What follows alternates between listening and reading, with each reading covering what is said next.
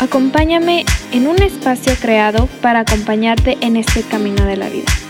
Con personas que te hablamos de las cosas como son, con nuestro principal ingrediente, el tabú.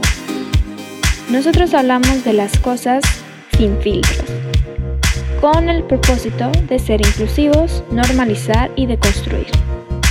Soy Montserrat Rodríguez, una regia que pensó en mi mejor amiga soy yo porque nadie en este mundo es más importante que tú. Memoria y olvido son como la vida y la muerte. Vivir es recordar y recordar es vivir. Morir es olvidar y olvidar es morir. Aquella mujer que me cuidó, me llevaba a caminar por toda la ciudad, me arropaba, Utilizaba su falda para columpiarme en ella. Me hizo mis mejores y más lindos vestidos en mi infancia. Me enseñó a coser, a tejer. Me ayudó a sentirme abrigada y acompañada cuando tenía miedo. Me cantaba y me preparaba chocolatitos y, y era cuando había días de lluvia se preparaba cosas increíbles. Era mi cómplice de ver películas y de vez en cuando una que otra comida rápida porque le gustaba muchísimo. Pero era una mujer libre al final de cuentas. Y aparte me enseñaba a hacerle ropita a mis muñecas. Y cuando podía trataba de jugar conmigo. Yo vivía mucho tiempo con ella ya que mis papás trabajaban y pues ella siempre estuvo ahí. Incluso fue mi madrina de primer comunión o de confirmación, no recuerdo muy bien, pero siempre ha estado ahí. Pero esa mujer algo fue cambiando en cuanto a su atención también y fue disminuyendo igual que su vista tal vez no tuvo las mismas oportunidades que yo de estudiar o de prepararse principalmente, pero trató de hacer todo lo posible para que sus hijos pudieran tener algo mejor. Incluso aunque sus hijos fueron seres totalmente independientes y trataron de hacer su vida y en ese mismo momento también involucrando a mi madre, en el que ella se tuvo que hacer cargo no solo de ella misma a muy corta edad, sino también de su mamá. Venir de una familia que desde muy, desde muy abajo ha tratado de esforzarse tanto de limpiar casas, de cambiarse todo el tiempo de hogar, de a lo mejor no estar en las mismas condiciones que podría decir afortunadamente tenemos, tiene un porqué toda esta historia que les estoy diciendo. Y que al decirlo es un punto importante que me gustaría que recuerden porque ahora es, fue, es alguien que se le ha olvidado todo lo bueno que tiene y todo eso se transformó en algo muy opuesto. Alguien que, que con tantos cambios de humor, más arrugas, la piel más reseca y pegada a los huesos, la movilidad motriz tan pausada y las fracturas físicamente más constantes, un insomnio presente, el olvidar incluso el apagar la estufa o cerrar la llave del agua o salir, algo tan común como ir a tirar basura o como le encantaba visitar sus gorditas en la esquina, regar plantas, dejaron de ser.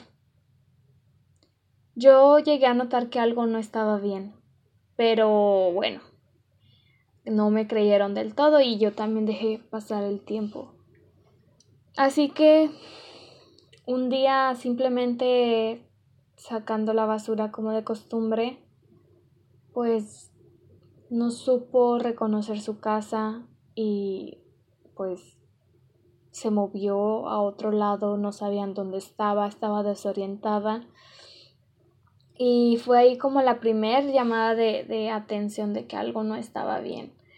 Este, con todo esto, cómo es que, que se empezó a llegar a esta evaluación, ¿no?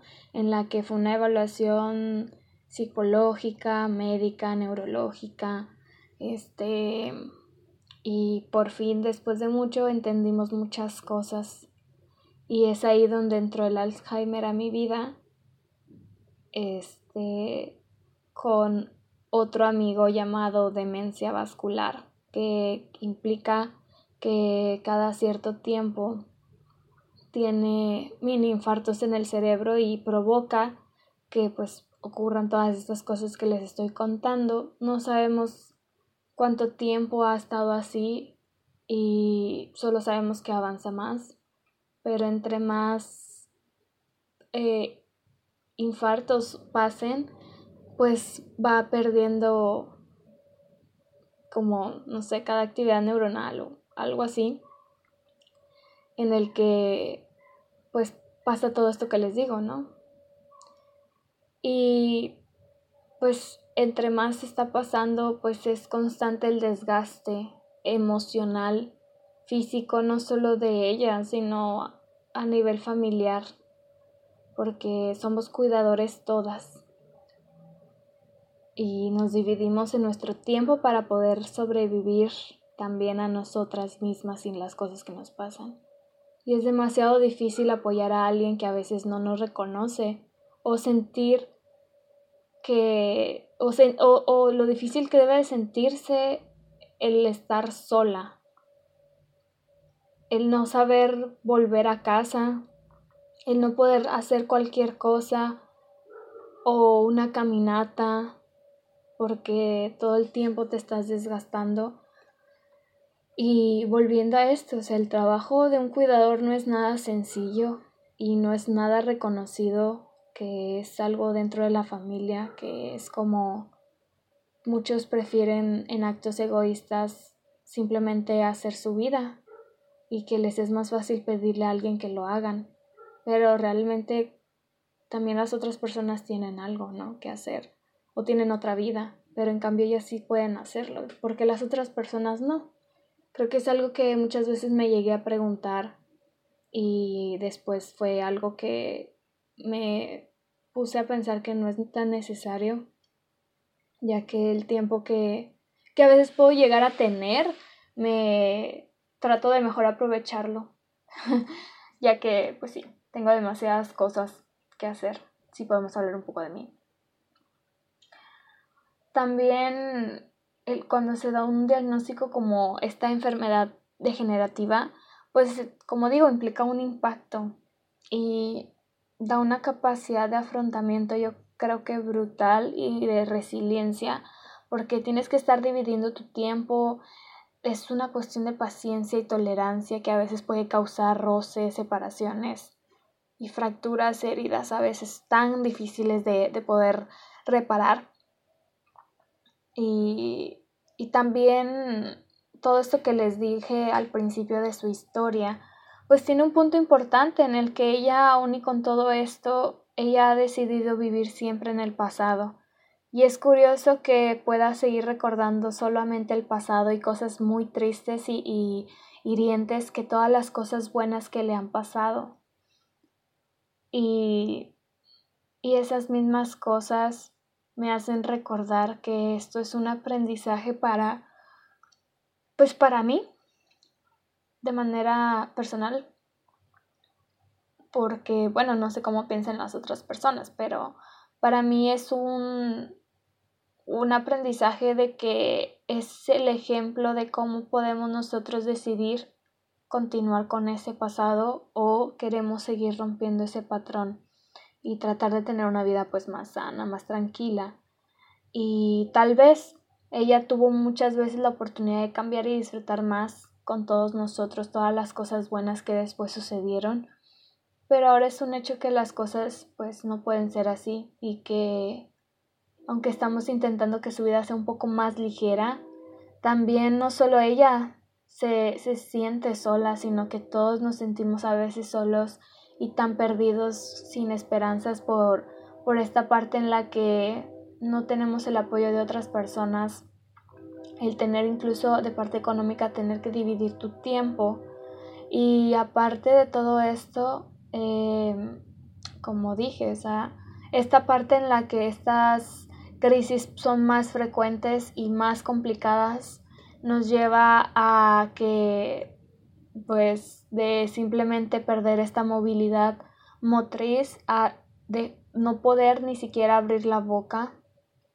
O sea como tener mucha como una parálisis momentánea y hubo una crisis que también tenía que vomitar y no podía vomitar porque tenía la boca tan apretada y que incluso podía ahogarse con su propio vómito. Y fue muy difícil ver a una persona que tanto quieres así, ¿no? Y, a veces no sabes qué hacer o qué tanto puedes ayudar y a veces hasta a mí se me olvidó que yo tenía una hernia y como pude traté de sostenerla porque ni siquiera podía sostenerse y a veces sacas fuerzas de donde tú ni siquiera sabías que la tenías.